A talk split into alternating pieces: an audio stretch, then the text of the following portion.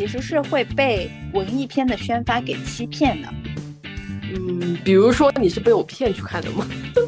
没有，你这个是属于转介正绍常推荐哦，转介绍。你说我是被骗的那个，好的。就是让大家都会觉得文艺片其实我们应该给给予更多的关注，这样。嗯，就想给文艺片一个商业化的可能性是吗？是吧？怎么说的我像骗子一样？我才是孤注一掷吧，我就是在线荷官。在线发牌，潦草小狗那个梗，潦草小狗是什么？是因为他呃不修边幅吗？对，哦，他头发确实一直挺呃蓬松的，咱们也是挺有礼貌的。他天天看着那些嘴，就是张开的嘴，他觉得嘴里的风景并不是很好，他一直都不爱这份工作。我看活着的时候，以为作者都死了。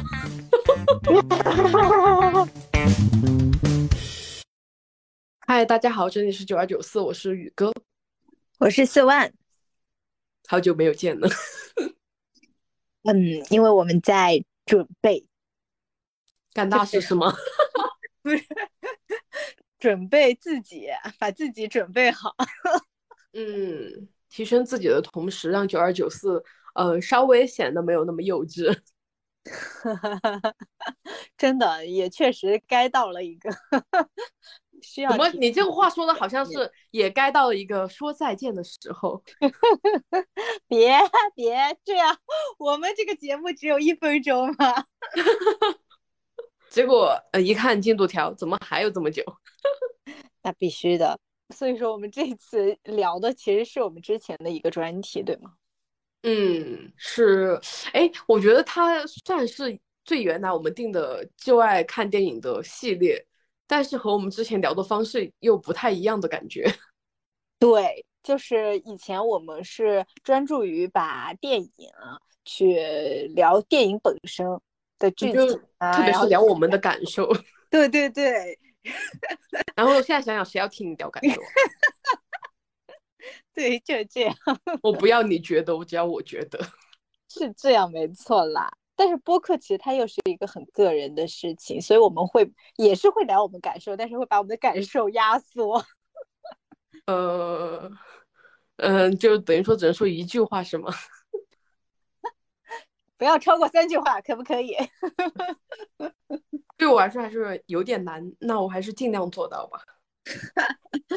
啊，开玩笑啦。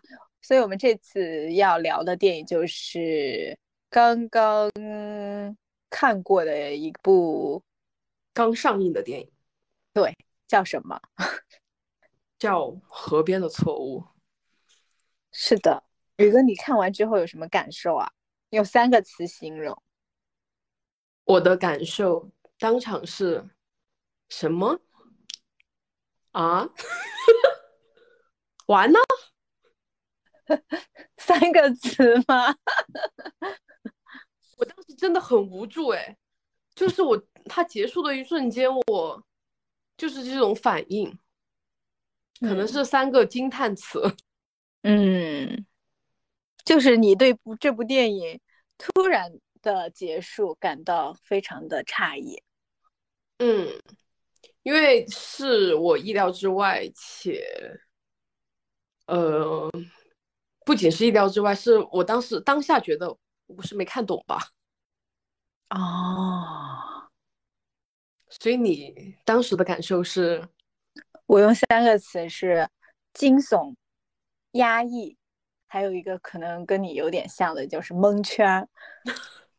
就是我惊悚是因为我觉得这个电影它是有虚实、真假，还有它的这个胶片整个的质胶片质感，还有它整个的画风都我我是感觉比较偏暗黑系的，所以尤其是有一部分就是它是一个第一视角去呃还原这个人是怎么被杀的的那个细节部分，我我是觉得非常惊悚的。我其实那一段我是不太敢看的。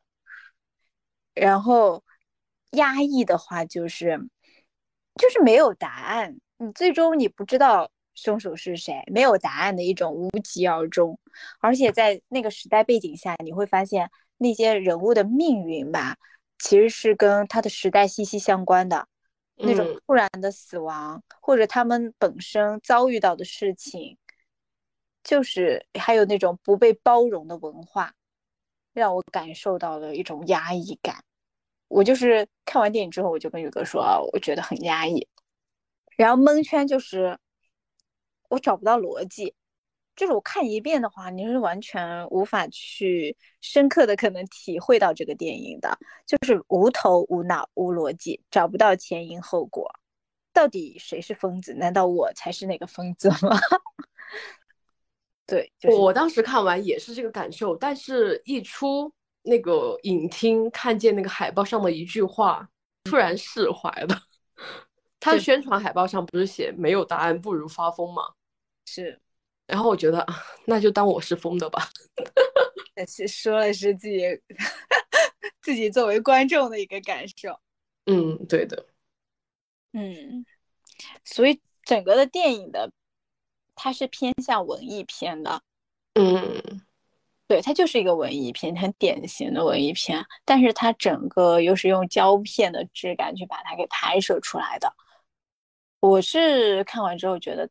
这部电影不会爆，因为它太文艺了。但是它三天的票房破一亿了呢，怎么回事？我觉得不算差哎，比我们想象中应该好很多。对，嗯，是这样子。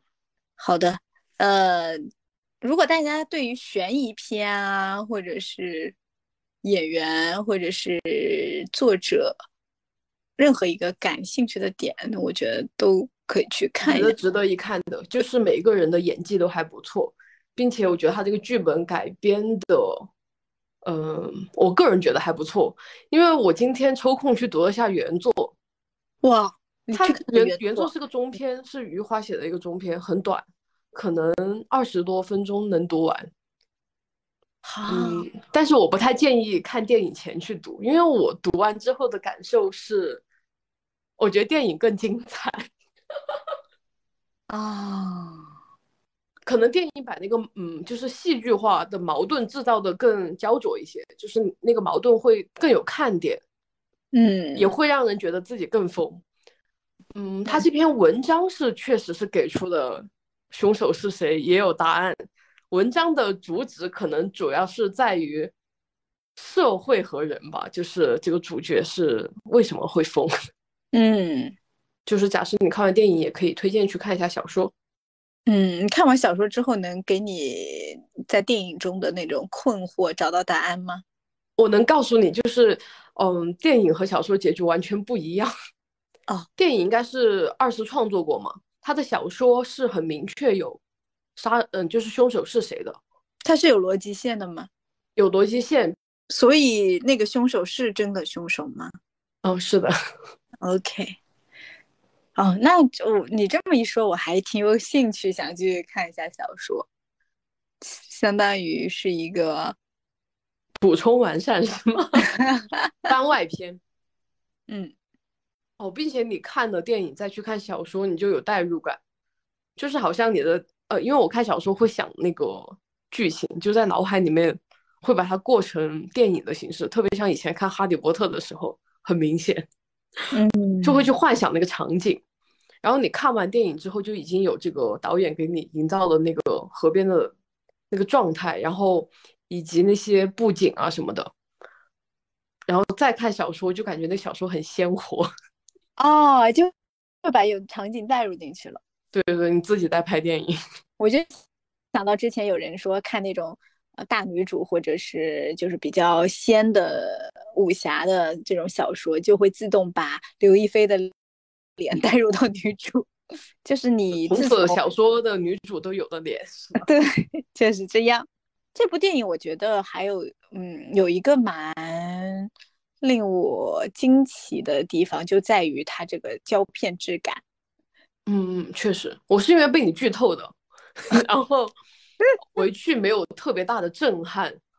但是我同事，我当时和我同事一起看的嘛，我同事直接在旁边说：“哦，这个真的就像九零年代呢，因为那个电影一开头他就写了那个故事发生的年代嘛，是一九九五年。”然后我就跟他说这是胶片拍的，就显得自己很牛。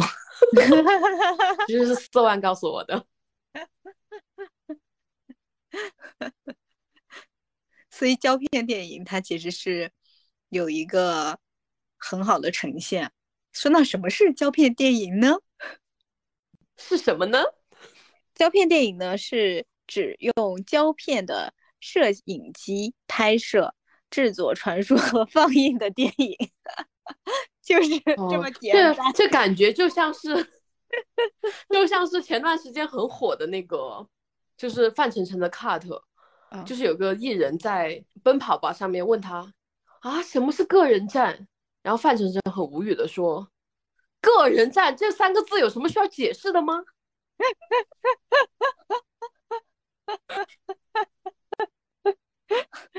我现在也就是这个态度吧。对，就是嗯嗯，说等于没说，是吧？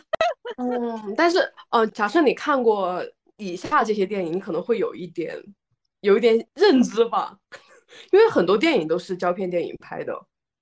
阳光灿烂的日子，我不知道大家有没有看过，嗯，就是比较有名的嘛。还有《刺客聂隐娘》，嗯，还有《小偷家族》，还有《头号玩家》里面，就是他进入那个虚拟世界之后的部分，嗯，还有《爱乐之城》，然后还有前段时间的《奥本海默》。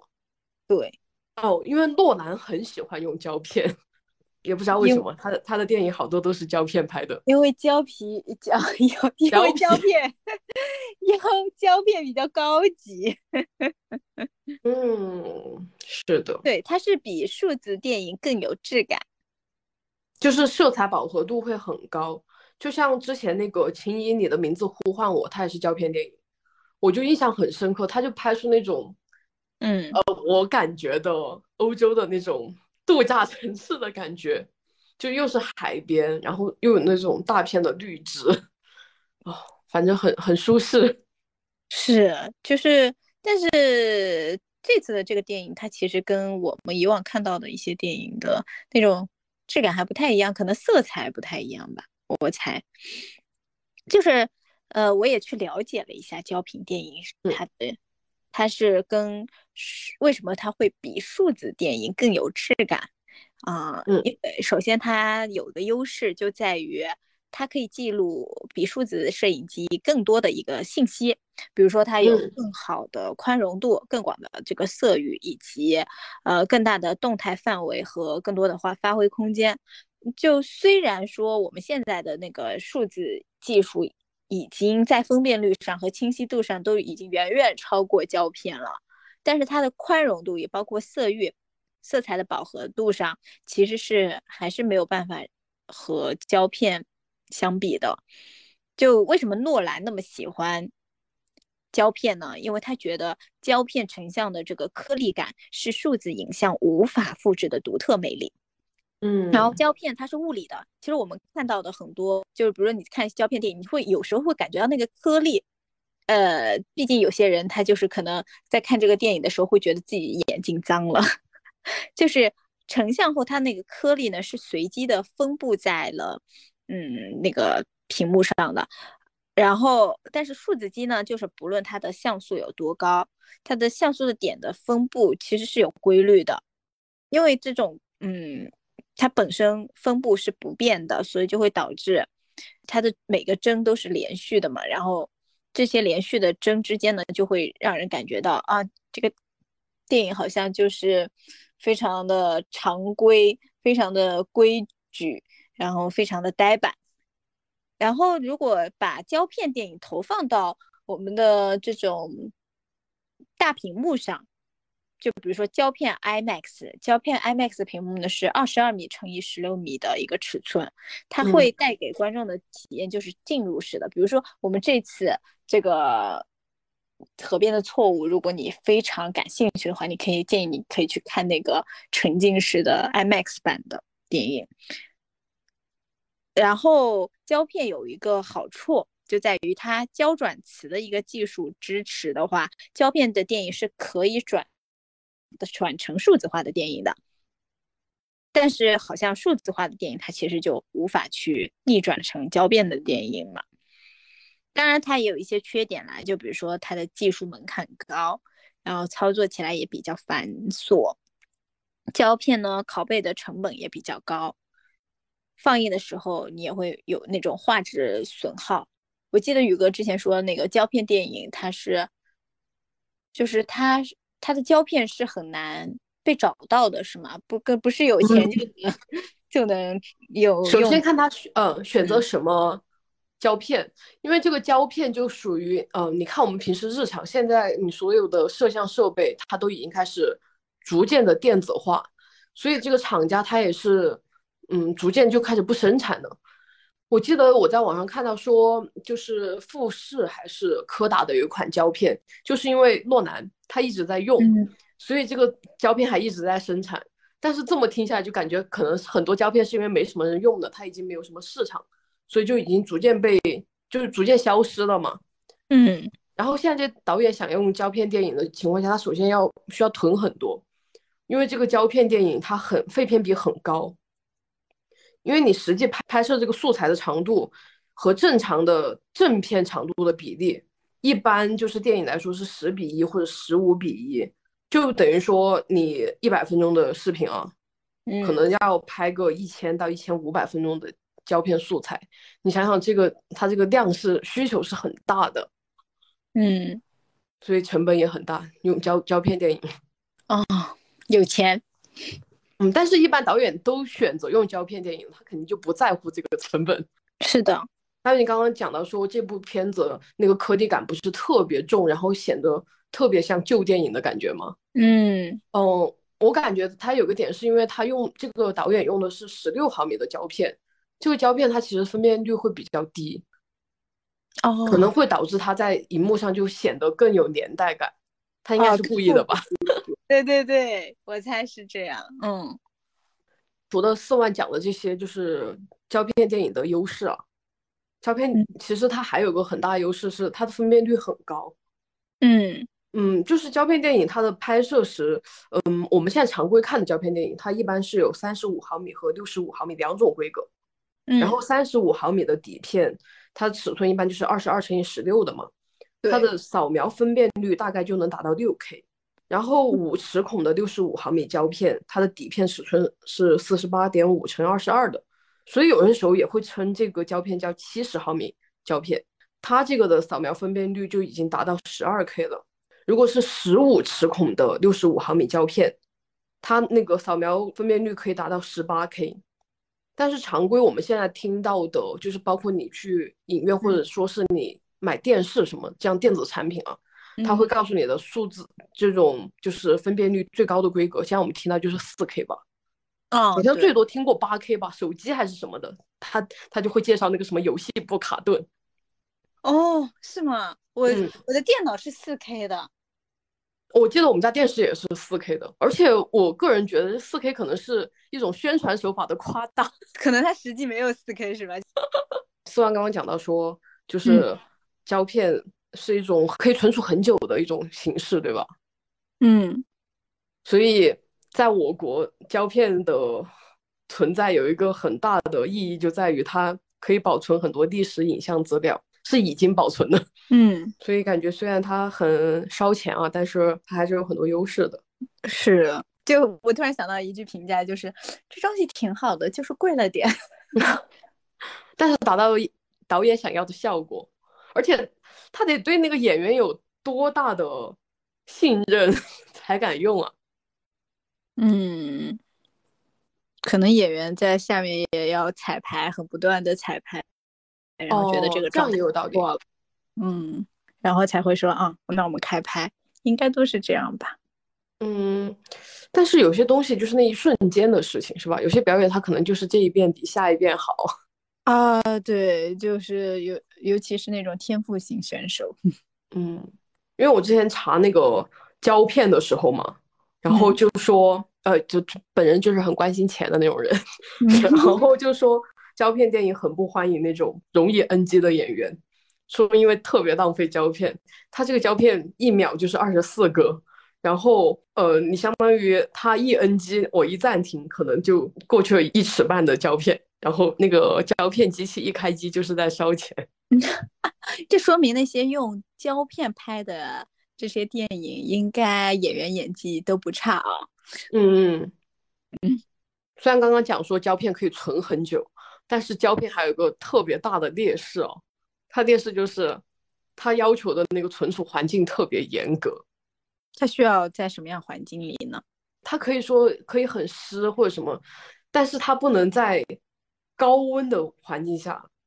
就是呃，这个温度是多少我不确定，但是我是因为看到一个例子说，他是跟组在那种就是导演是用胶片拍摄电影的一个剧组里面嘛，说他们那个有一场片子就直接报废掉，就都已经是转运过程中、收工途中才发现那个胶片废掉了，是因为大家在过程中不知道怎么把那个胶片好像放在那个汽车的发动机盖上，因为太热了，然后那个胶片就直接废掉，然后又得重新拍。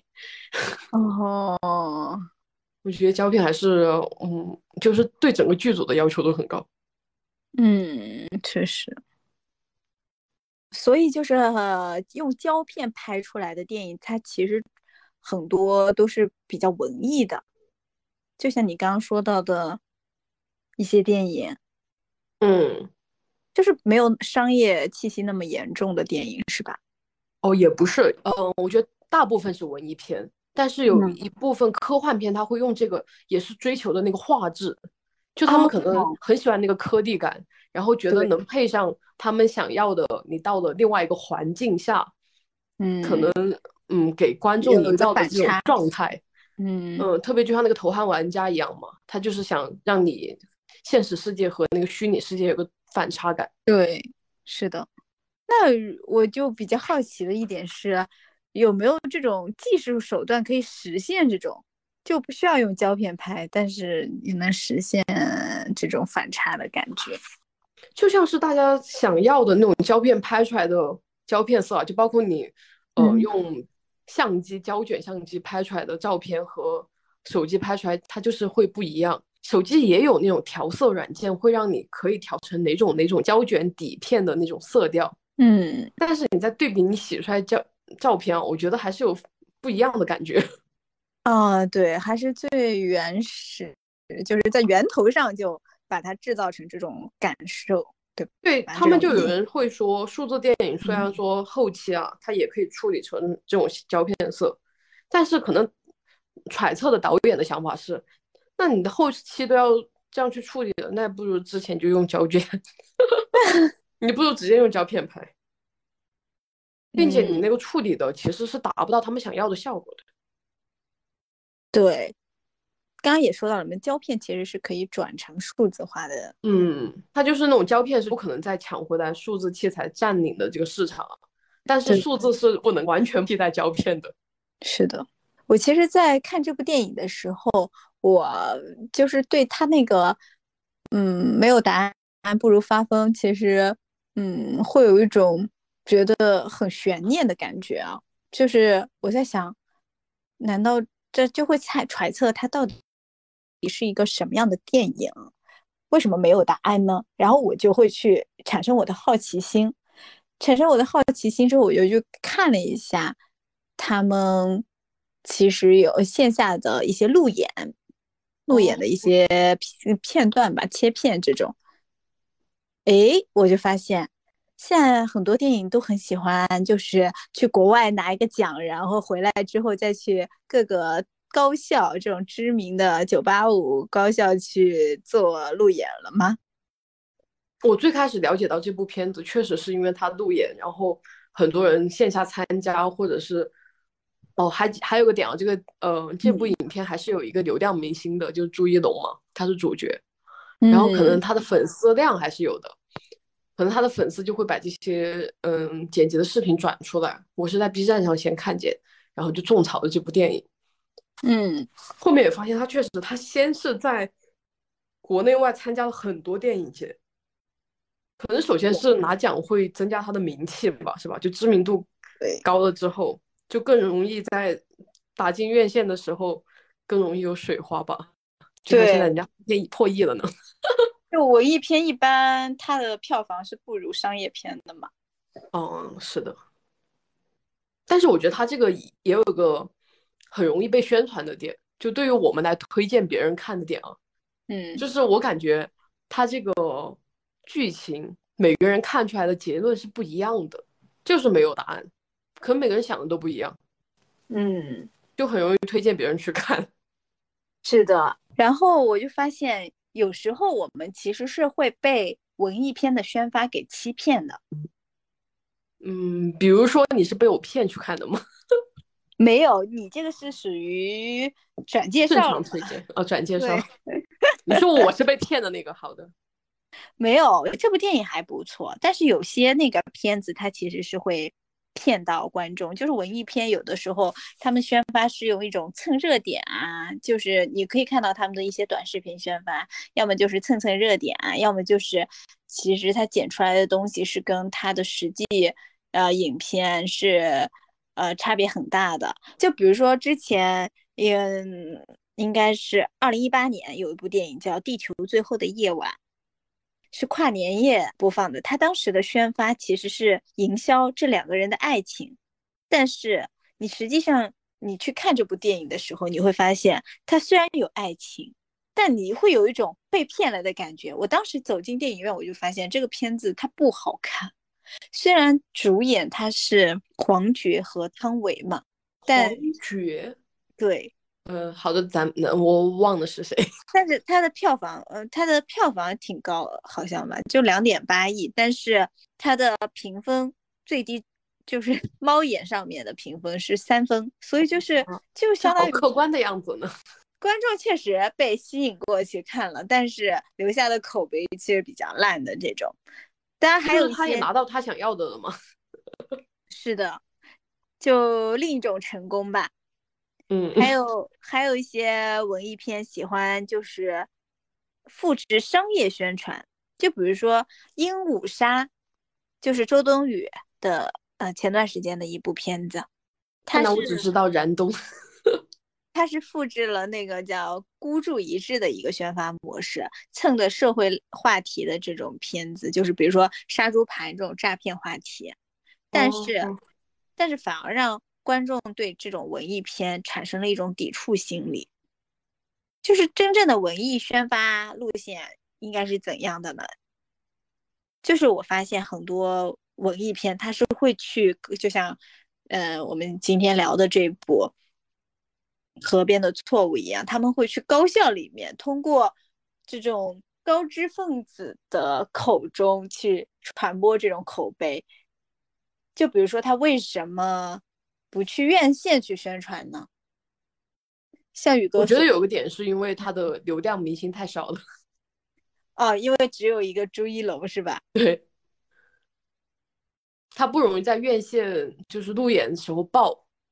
嗯。但是如果他是去学校，我个人是觉得大学生的整体文化素质还是比较高的。虽然我也不太确定他去大学宣发是不是场内大部分是大学生啊，但是在这种环境下，应该能进去的都是那种有点思想的人吧，可能更容易出那种经典的影评啊，或者说会和主创会有更多互动，就是有有效互动。我记得大学里如果有这种活动的话，一般都会是学生会发那种票，你得在学生会里面，对吧？或者是，或者你跟辅导员关系好，或者班主任关系好，有那种票。你说的好像湖南啊，湖南台的那些综艺节目，现场的观众不都是湖南大学生吗？哦，免费发票。对，就所以他们走进那个呃，就是大学里。可能就更贴近这种文艺的感觉，嗯，还有一些文艺片就是会去艺术院线。疫情之前吧，是文艺文艺片的一个驻扎地，主要宣发的一个阵地。但是现在呢，就是属于呃，像《波西米亚狂想曲》，它就是从艺术院线开始去做口碑，然后扩散至全国院线。就是我先。在文艺该我在的领地里获得一些口碑和声量，然后让大家口口相传出去，然后我再嗯、包围 更多的这种院线。就因为我发现，就比如说呃，像宇哥跟我说啊，这部电影很好看，推荐你去看，比我在网上说网友跟我说这部电影很好看，推荐我去看更有影响力，更能号召我的这个执行力。怎么说的我像骗子一样？我才是孤注一掷吧，我就是在线荷官。在线发牌，然后要么就像无名这种，那就是我们前段时间看，它好像是一个看似文艺的，但它其实还是比较商业的一个商业的片吧，就是至少它的操盘是比较商业化的。嗯，从他哦选角就觉得他挺商业化的。对，你看选那个流量小生、小花什么的，嗯，还有《我爱你》这部片子，嗯，好像很熟，但是呃谁演的？那个惠红英和那个苏大强演的。是讲那个老年痴呆的吗？呃，老年痴呆不是他们主角，哦，对，嗯就是讲的是老年爱情这种感觉。他走的也是一种商业片很喜欢打的一种很哭哭的，就是看完非常，嗯、眼泪哭哭，热泪盈眶。嗯，对对对，这种宣发的也蛮多的。然后我觉得有一个很神奇的片子，就是前段时间有个文艺片叫《宇宙探索编辑部》，我不知道你有没有看，我没有看，但是我觉得它很火。很火是吧？我记得我嗯当时就知道它很火，我也没有太多的兴趣，因为他们说很文艺，就是看完之后你可能会引发一些深思，就是小红书上啊，或者是一些嗯别的抖音平台啊，这种就会有一些 UP 主呃博主会去推荐这部电影，而且是那种没有接广告的推荐。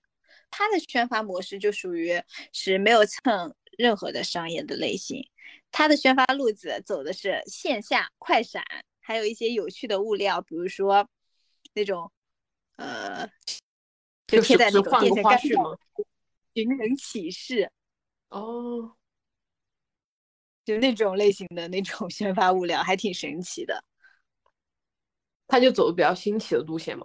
但是你这么一说，我就能证明你刚刚讲的，就是身边人去推荐你比网络网友、网上邻居推荐你有效果。我想起我为什么没有看这部电影了，因为因为身边的人没有推荐的是吗？我的同事跟我说不好看，就把我劝退了，很成功。我是他下线之后，我在网上看的，看着看着最后我睡着了。嗯，那我看来是不会看的。对，就是他会有一些嗯无厘头在里面，嗯，然后节奏也非常缓慢，所以就看起来就会感觉很无趣。眠。哦，你刚刚提到网红 UP 主这些，我觉得现在电影宣发也蛮喜欢和他们合作，就包嗯括这次《河边的错误》，我也是看到一个我以前关注的一个 UP 主，他是受他的甲方爸爸邀请，然后到那个某一次路演现场吧，甚至还有一个和余华的采访任务，我就觉得现在呃作家都已经可以随便被采访了吗？有种过于平易近人的感觉。哦，作家走下神坛，是，就我想到最初其实文艺片不是很很喜欢求票房嘛，啊、最早就是印象非常深刻的有部文艺片叫《百鸟朝凤》，当时的那个制片人方烈还下跪给网友下跪求排片呢，啊，不是下跪是求影院排片。但是其实是有一些影响力的，很多人就有一种热血情怀，然后就去给他刷票房，最终还实现了八千多万的一个票房呢。他这个就相当于他也是呃付出了一些。啊，是这样了。还有最后后面有会上映有一部电影叫《二十二》嘛，是讲慰安妇的嘛？嗯，好像看到过预告。对，那那部电影也算是文艺片嘛，就是让大家都会觉得文艺片其实我们应该给给予更多的关注，这样。嗯，就想给文艺片一个商业化的可能性，是吗？是吧？还有一个电影，就是我们之前也聊过的，叫《引入尘烟》。哇，我觉得现在光现在想想都觉得，他这个也挺苦难文学的。哦，是的，就是这部电影给我的那个感受还挺深刻的。我一个人把它看完了，就是它好像没有什么宣发，它没有做太多的那种什么。艺术类的，或者是商业类的，或者是短视频类的这种宣发，我感觉它本身就是靠内容，因为它它的内容本身就会非常的真诚嘛，让大家就是口口相传，最后有一些票房。你这么说起来，我觉得它和余华的小说很像。你说引入尘烟是吧？对，就那种类型，你要让我。嗯，推荐给别人，我也是感受到就是里面的真诚的部分。但是你具体要让我说剧情，我好像还真没办法把里面所有剧情给你讲一遍。嗯，就是都很苦，就是很苦，但是好像苦中有乐子，对吧？苦中作乐的这种感觉。你这么说，怎么觉得文艺片这么不容易啊？是不太容易啊，就是本身它就是市场是受限的，那不是很多人喜欢看文这种文艺片的，而且文艺片在拍悬疑片，有时候就会拍成惊悚片嘛。我觉得我身边只有你一个人看完之后觉得惊悚，好吗？啊？怎么会呢？大家没有觉得那个磁带的声音很惊悚吗？没有觉得那个人突然 去世很惊悚吗？还有那种就是第一视角看他怎么。杀人的这个视角不惊悚吗？我觉得真的很惊悚啊！真果然就是这就是嗯，千人千色，每个人的感受不一样。嗯嗯，是这样。但是就是你刚刚讲下来这些啊，我就有一种感觉，其实现在这些文艺片它其实也很也在吸流量嘛，就是他也需要造他的流量，然后吸引人去看。他不也挺商业化的吗？他只是他内容很文艺，是吧？嗯，对，因为他不容易，他只能使出浑身解力，使出吃奶的劲，回家让观众对我看见我产生兴趣，对吧？你首先得感兴趣，你没有兴趣，就无法吸引到你嘛。你对我产生兴趣，你才会有可能转化，对吧？这这是一个运营的逻辑。哦，就是如何赚到钱的逻辑。嗯。刚说到就是苦难文学，那这个余华写的这个《活着》就就显然就是苦难文学，不得不说的。对，就是《活着》这本书我是没有看过的，因为我听说很苦难，我这个人是不看苦难的东西的。你竟然没有看过？嗯，我抠了一下头，我有点尴尬。你竟然也看过？所以你给我科普一下《活着》它到底讲什么的？你现在让我回忆嘛？我高中看的具体的剧情我已经不能完全复述，但是它真的很苦，它就是讲的福贵的一生吧，就是他的他笔下的主人翁福贵，他出生是属于是个地主家庭，然后年轻的时候挺浪荡的，然后活得也很好，毕竟家里面有钱嘛。但是这个活着的一个背景啊，是他是那个嗯，有点偏。内战时期就是有内战，然后三反五反，然后接着就大跃进了嘛，然后就文革了，就是整个故事线就是福贵经历了这些社会变革之后，他的人生和家庭就是整个系列的苦难，相当于他身边的亲人都先后离他而去，他最后就只剩他和一头老黄牛相依为命，反反正就是你看到他不同的每个亲人那种。真的很苦很苦，然后没有办法被逼到那种点上，然后死掉了。反正在我高中的时候看就觉得，呃，因为我们活在一个和平年代，然后过得也呃饿不着的那种日子，就看当时觉得无法想象这个时代居然以前会这样，嗯，就很震惊。他他那个许三观卖血记也是很，我觉得都很苦。但是我对活着印象更深，是因为可能嗯第一次看这样的文学吧，嗯。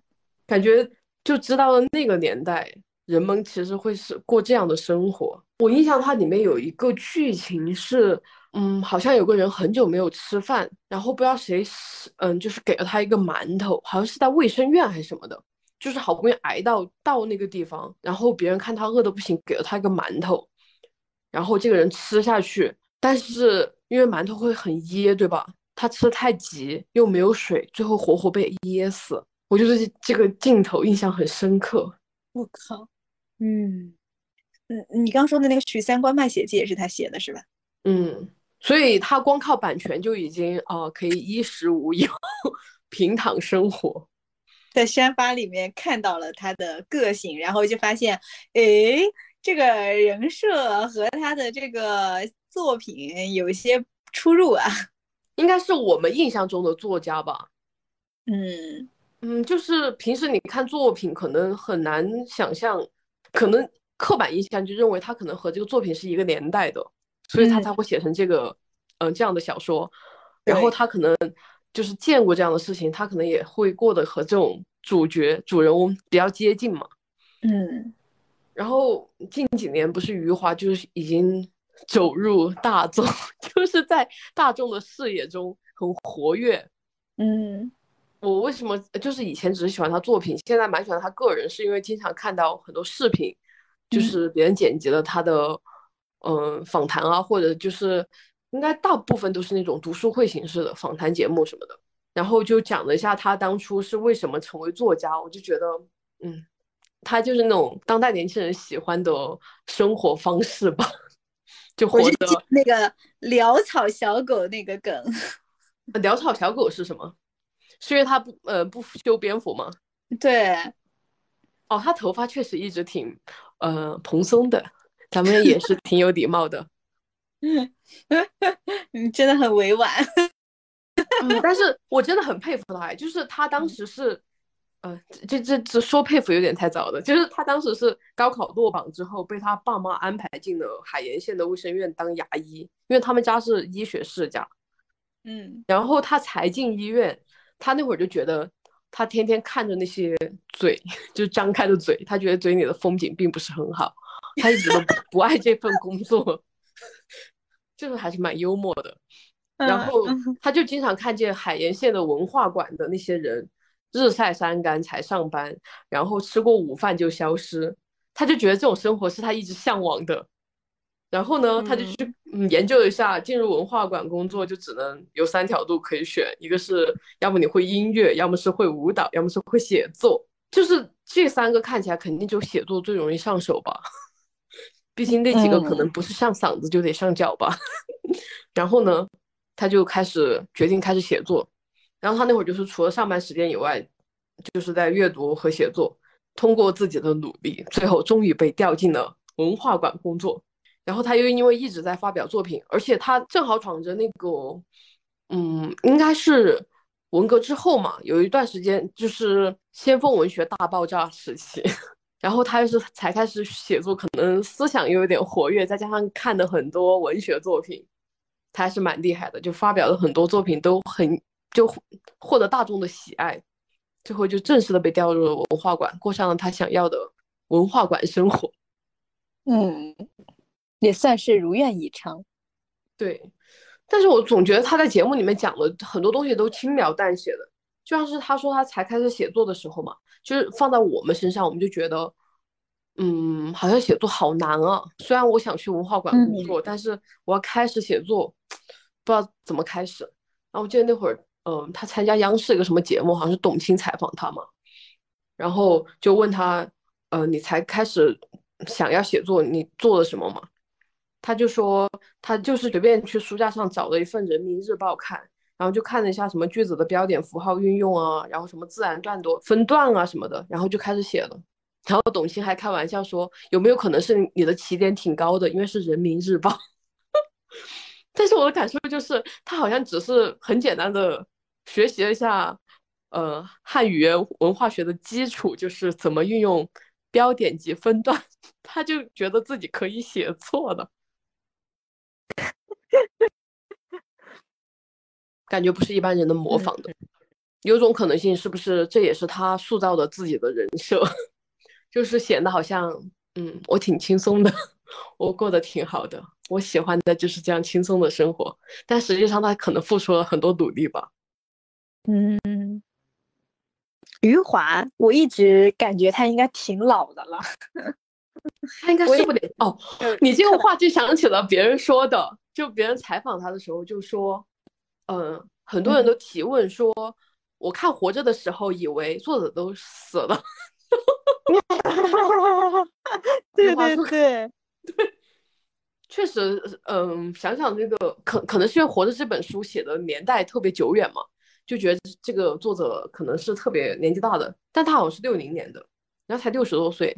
嗯，我还记得他好像和莫言是啊，是和莫言、史铁生是好朋友，对吧？嗯，他和莫言是同学，他是在正式进入文化馆之后嘛，然后就去北京参加了鲁迅文学院和北京师范大学，就是一个联合的讲习班的学习，文学讲习班。然后在这个时候参加培训的时候，就和莫言成为了同学。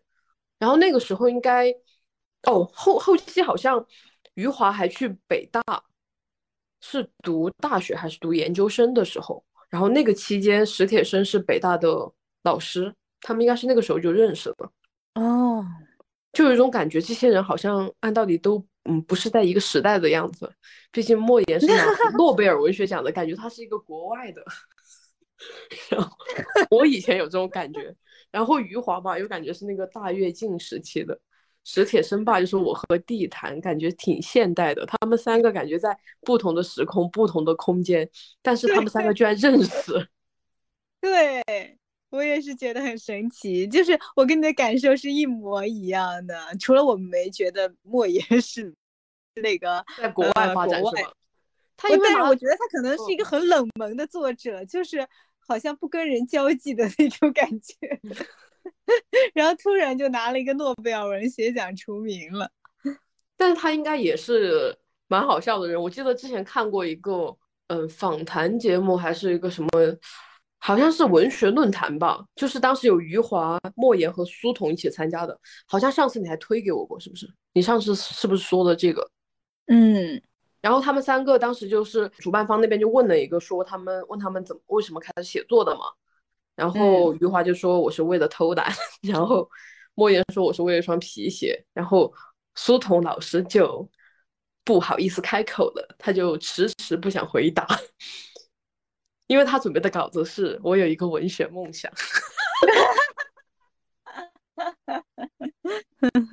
没想到大家怎么都那么诚实，但我觉得他们真的很好笑，嗯。就有一种那种本人和作品有极大的反差感，嗯，而且因为余华和莫言不是同学嘛，关系也比较好。现在就是很多人可能是书粉，但是他对这个作家又没有很清晰的认知，然后经常会就是拿错书去找对方签字，比如说拿着莫言的书去找余华签字、签名、签字，说的真的好像是，嗯，他年纪有点大了，然后他们居然就。很耿直的就签上对方的名字，嗯，还有就是，呃，余华去演讲的时候，有学生拿着书找他签史铁生的书，是吧？哇，那那好像应该是一个道理，我我猜差不多也会干这样的事儿。嗯，对。然后我记得为什么我是感觉到。余华和史铁生好像他们的友谊非常的纯粹且坚固的话，是因为史铁生不是写过一句话说：“二十一岁的结尾，双腿彻底背叛了我，我没死，全靠着友谊。”哦，就是我与地坛里面的嘛？嗯嗯，对，所以像他们也会叫史铁生，就是去做足球守门员。对的，而且是余华、莫言还有刘震云三个伟人，他们三个把史铁生送上火车，举上火车，然后三个人、四个人一起去东北踢的那场球赛。对呀，而且我看就是网传嘛，说当时在就是史铁生其实还是蛮应该算是不自信的时候吧，因为才失去双腿之后嘛，可能生活也比较低迷的时期，然后那个时候。他和余华认识的，余华就从来没有把他当残疾人对待过，所以他们两个的感情一直很深。嗯，就包括去踢足球赛都是余华计划的。对，所以史铁生真的很开心啊，他就他就说我是最差劲的，但是我是最快乐的守门员。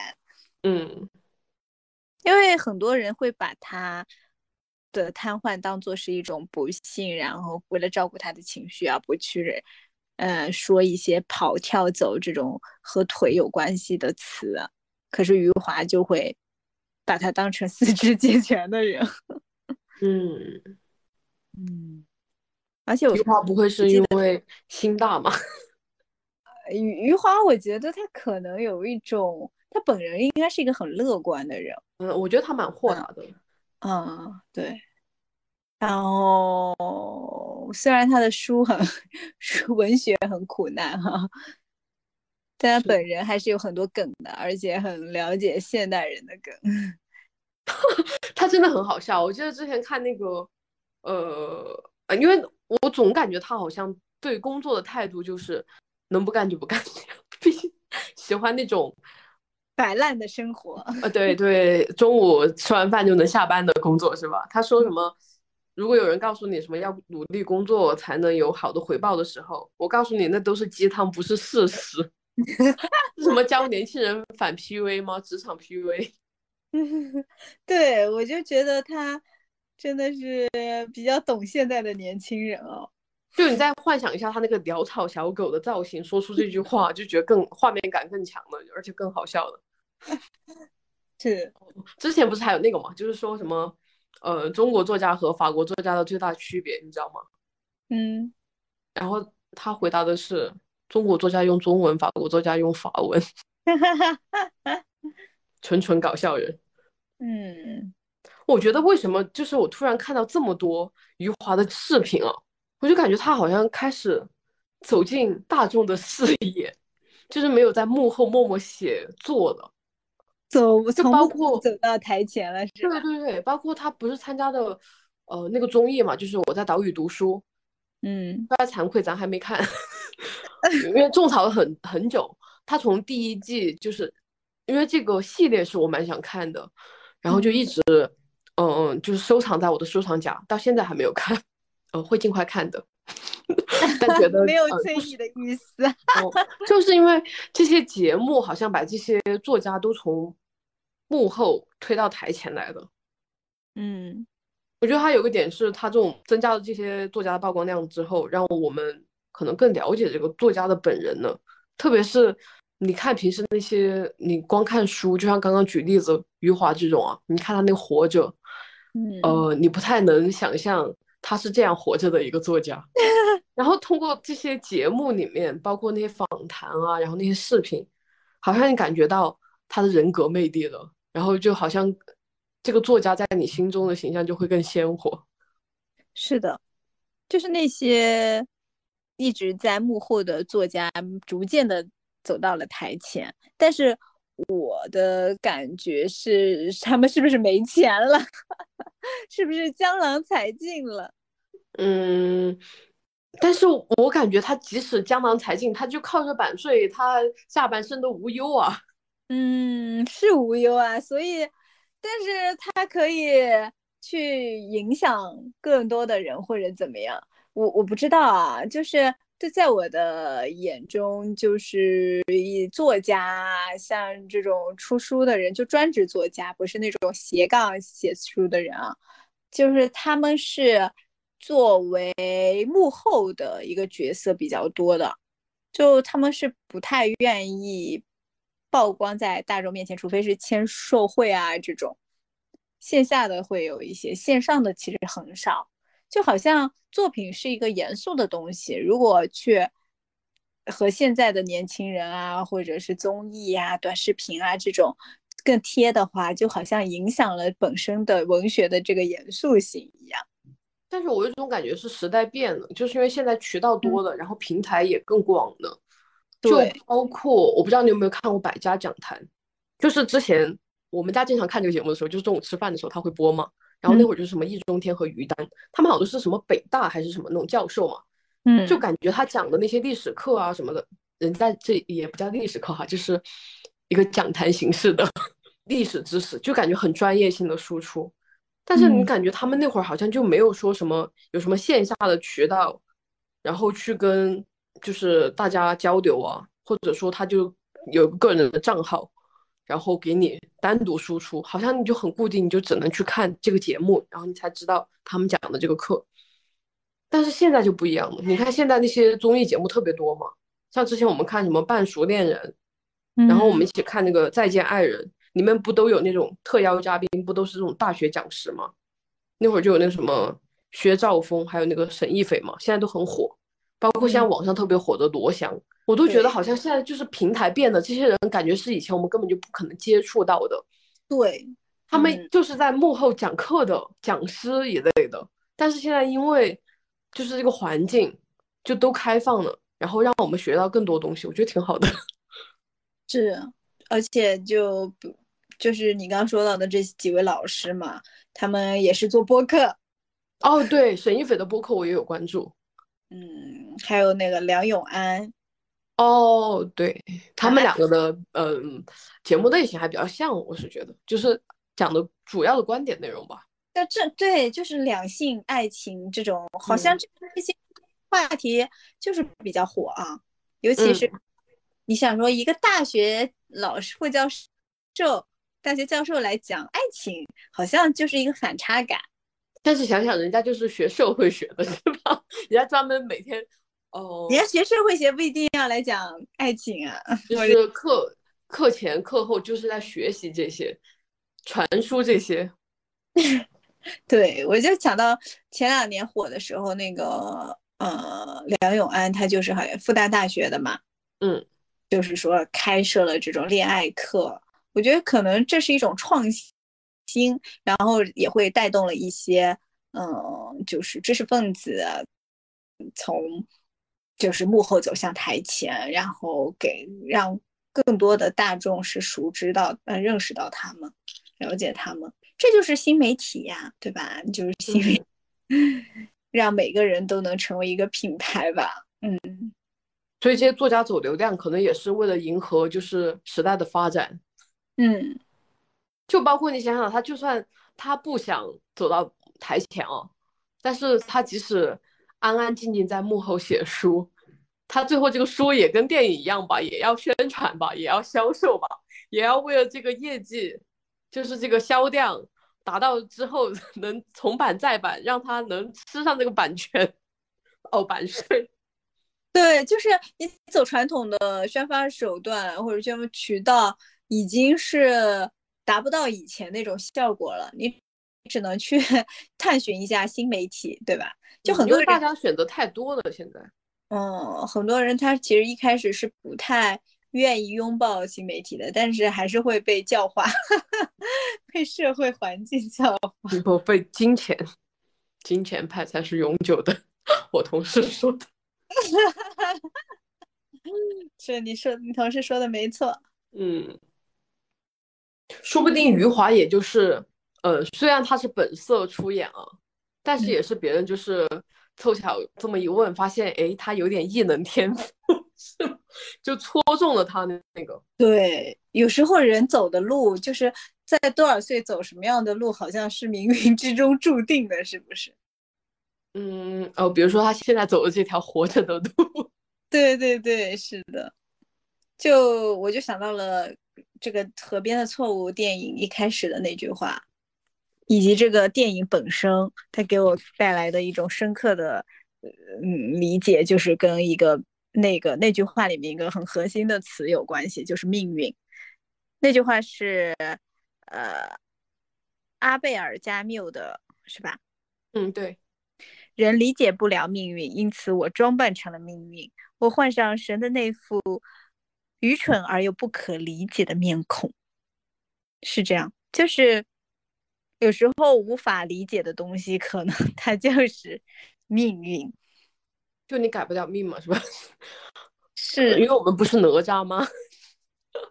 就在一个时代背景下或者一个环境下，其实很多东西是不被允许的。但是你换一个领环境，可能那对容易被拆散、不被不被包容的情侣，那他们可能到了这样的一个环境里，他就呃是很顺理成章的走向了婚姻的殿堂，对不对？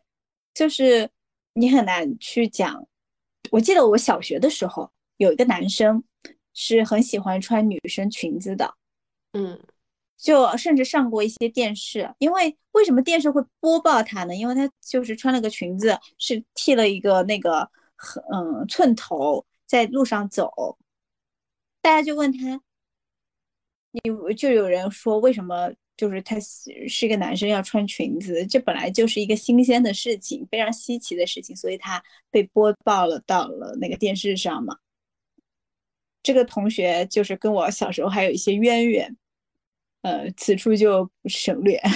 嗯，但后后面我也意识到了一个一件事情，就是你现在看，可能在比如说在上海这样一座城市里，你其实是可以看到有些男生是穿着女装的去看电影啊，去走在地铁上呀。我上次是看话剧还是看电影的时候，这哦，电影，对，就看那个沙丘。那部电影的时候，旁边一个男生就穿着女装就坐在旁边，坐在那个电影院的大概中间排的最中间那个位置，我就感觉所有的人都会看到他，但是不会有任何人在指指点点，而且他非常的一种自信的一个状态坐在那里。我觉得这没什么，毕竟女生也会买男装嘛，是吧？只是以前的社会大家不认可这样的事情。包括，我今天看那个。就是公安的那种系统上面，就是迁户籍啊或什么的，现在直接都有一项服务是，呃，户籍修改，然后后面斜杠哦，后面的杠是修改性别，哦，还可以修改性别，对我也是有点震惊到，嗯，连官方都开始允许这种文文化的存在了，是吧？那我让如果以我的理解是这样的，因为不然他那个修改性别是什么意思？是我前面对我自己认知有问题吗？是医院给我的认知有问题？应该不是吧？是吧？应该是主动去修改才对吧？对，所以就是文化越来越包容了。嗯嗯，就是人的命运，它可能是跟时代的背景是相关的嘛。然后我就想到了，呃，我最近知道一个蛮神奇的事情。也是一个高中同学上电视的事儿。她本身呢，她是我们高中同，嗯，还长得就是她属于长得一般偏好看的那种女生。她大学毕业之后就一直在我们老家工作，大概工作了有个八年，对吧？跟我一届的嘛。然后年三十三十二岁，她谈了一个男朋友，男朋友呢在南京。做程序员买了个房子，然后，嗯，这个女生想了说，哦，那我是不是要去南京，要找个班随便上上吧，对吧？要换个工作了，因为她本来在我们老家那个工作也有点随随随便啊。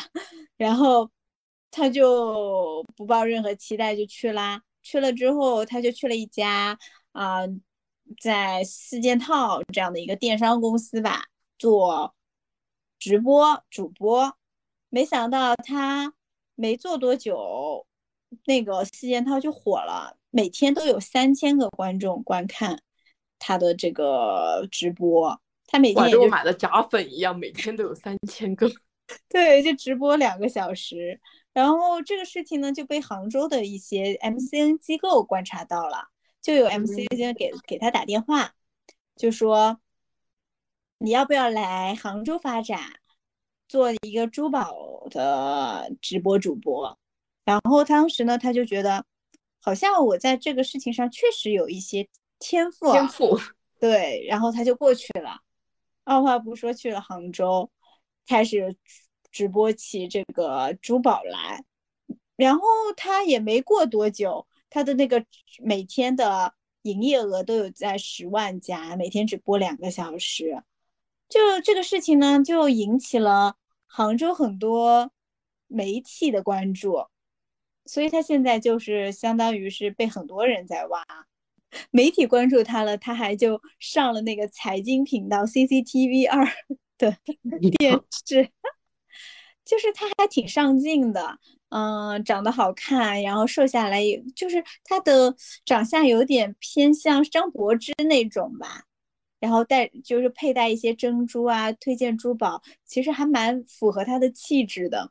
所以就是他就是短短的三个月内，人生就发生了一些重大的改变。本来他还困顿于自己的感情生活呢，嗯，就想着说可能要在南京安家了。现在他就是我一心搞事业，在杭州发展。对，还是事业最重要。对，就你看他还是很清醒的。我觉得挺神奇的，就是人的命运或者是机遇。它就是可遇不可求，这你说这算不算是命运呢？就是命运给了你一些时机，然后被他抓住了。嗯，主要是他抓住了的，可能很多人还是会纠结一下，可能最后连呃老家都没有走出。嗯，有道理。你讲的就让我想起之前他们呃是看一个什么剧里面讲的吗？那个命运之神，你知道命运之神长什么样子吗？不知道，就是他的前脑，嗯，就是额头上方，就是前脑，这叫前脑勺嘛？因为我只知道后脑勺，前面叫什么？额头呀，额头上面就反正有头发的地方嘛，就是额头上面有头发的区域。他啊，就是只有那个地方有头发，这是为什么？就是因为，呃，你只能在前面抓住它，过了之后你是抓不着我命运的。嗯。这你只能在命运之前抓住命运，在他已经错过你之后，你是不可能再抓住命运之神了。所以契机很重要，而且很多时候你可能要得后面复盘的时候，你才知道哦，这是一个，这就是说错过的呀。对对对，但没有抓住时机。但我觉得有时候又是冥冥之中注定的，就比如说你选择放弃一个一场面试或者是一个 offer。然后选择了另一个 offer，那也是一条另外的道路了。没关系，我们的人生是狂野。但是也就像你刚刚讲，呃，那个命运的事情，我觉得那个老话也很恰当，就是，呃，树挪死，人挪活。我总觉得好像是一般人总是在不断的变化的过程中，还是会步步高升的。你是觉得人的人人他是不会一直处于一个逆境是吧？嗯，是的。嗯，我我是觉得，就是很多东西是守恒的，就人不可能一直都都很红，人不可能一直都在高位，人也不可能一直都在低谷，所以就是。如果你现在在低谷的话，你就好好待着，待在怎么样开心就怎么来。等等到那种时运，啊，就或者是你在再积蓄力量嘛，就是做一些准备。等到你的时运来了，你就能够去抓住它，也挺好的。就是你你那时候。当他来的时候，我就在想，当他来的时候怎么判断他就是我的那个 时运呢？对吧？这不就是在赌吗？嗯，有对，这就是孤注一掷的意义，知道吗？对，有时候你会发现，哎，好像挺幸运的，这种感觉啊，我我其实是很少意识到的，所以我猜，如果时运来了，我应该会能 get 到。就是有些人他其实是经常会感觉到自己是幸运的，有那种锦鲤体质嘛，就不管他。我身边有锦鲤体质的人，他首先他就是很认真在对待每一件事情，就是我觉得他的锦鲤纯源于他的努力。你说越努力越幸运是吗？是的，相当于呃，就像我们公司以前大家考试的时候就很。嗯，在杨超越很火的时候，很多人会把屏保换成杨超越，然后就希望锦鲤附体嘛。那会儿不都是这样吗？嗯。但我觉得总有一个人，他一直考试都在过，他们都说他就是锦鲤本本鲤。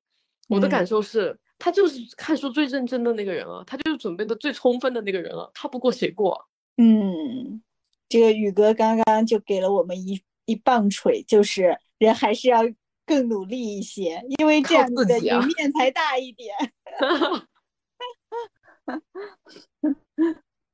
对，我就想说，有时候，有时候可能就是还没找到我们的赛道，像马哲一样，还没有找到自己的赛道。虽然你的过去没有那个三等功，但是未来有可能啊，一切皆有可能。哦，突然大家就很懵了。这个马哲是电影的《河边的错误》的男主角，三等功是电影里面的梗。OK，结果我们的节目最后也变成没有答案不如发疯了吗？